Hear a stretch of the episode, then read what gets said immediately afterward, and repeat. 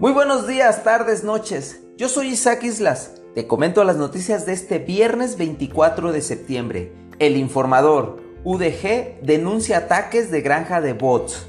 En rueda de prensa, la universidad informó que en los últimos meses ha sido víctima de una serie de ataques virtuales en redes sociales, provenientes de al menos una granja de cuentas falsas. Del análisis, resulta que las publicaciones de ataques son pautadas por los mismos perfiles que en distintos estados comúnmente apoyan a Movimiento Ciudadano y atacan a Morena o a sus adversarios políticos. La directora de comunicación social cuestiona si esta guerra digital se está pagando con recursos públicos o privados. Diario NTR, privaciones con mutilación relacionadas a narcomenudeo.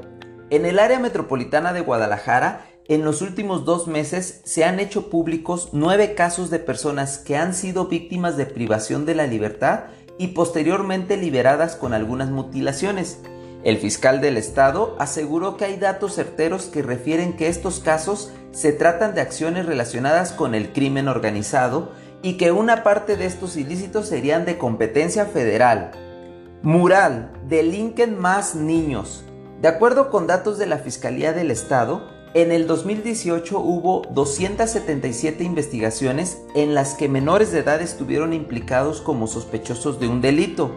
En el 2020 la cifra subió a 651, es decir, el incremento fue de 135%.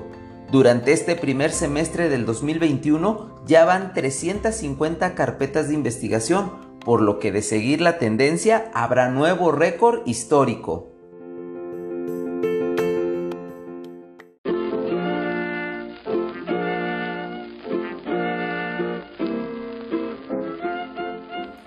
Trascendidos en redes sociales, indignación en redes ha causado el hecho de que en el magno evento de la libertad de expresión organizado por la UDG, los invitados son escritores, pensadores y periodistas destacados, pero predominan inmensamente los hombres.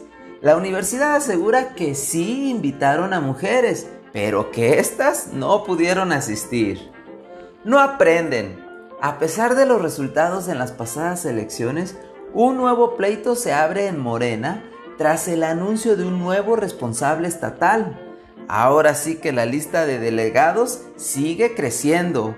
Hugo Rodríguez, José Narro, Jacob Polemski y el recién nombrado Fabio Castellanos. Ah, y los que se sumen. Hasta aquí la información de hoy. Aprovecho para enviar un abrazo hasta Mérida por el cumpleaños de René. Felicidades. Un saludo a Itzia, quien comenta le agrada el formato de las noticias del día. A ti, gracias por escucharme. Que pases un bonito fin de semana y recuerda siempre sonreír.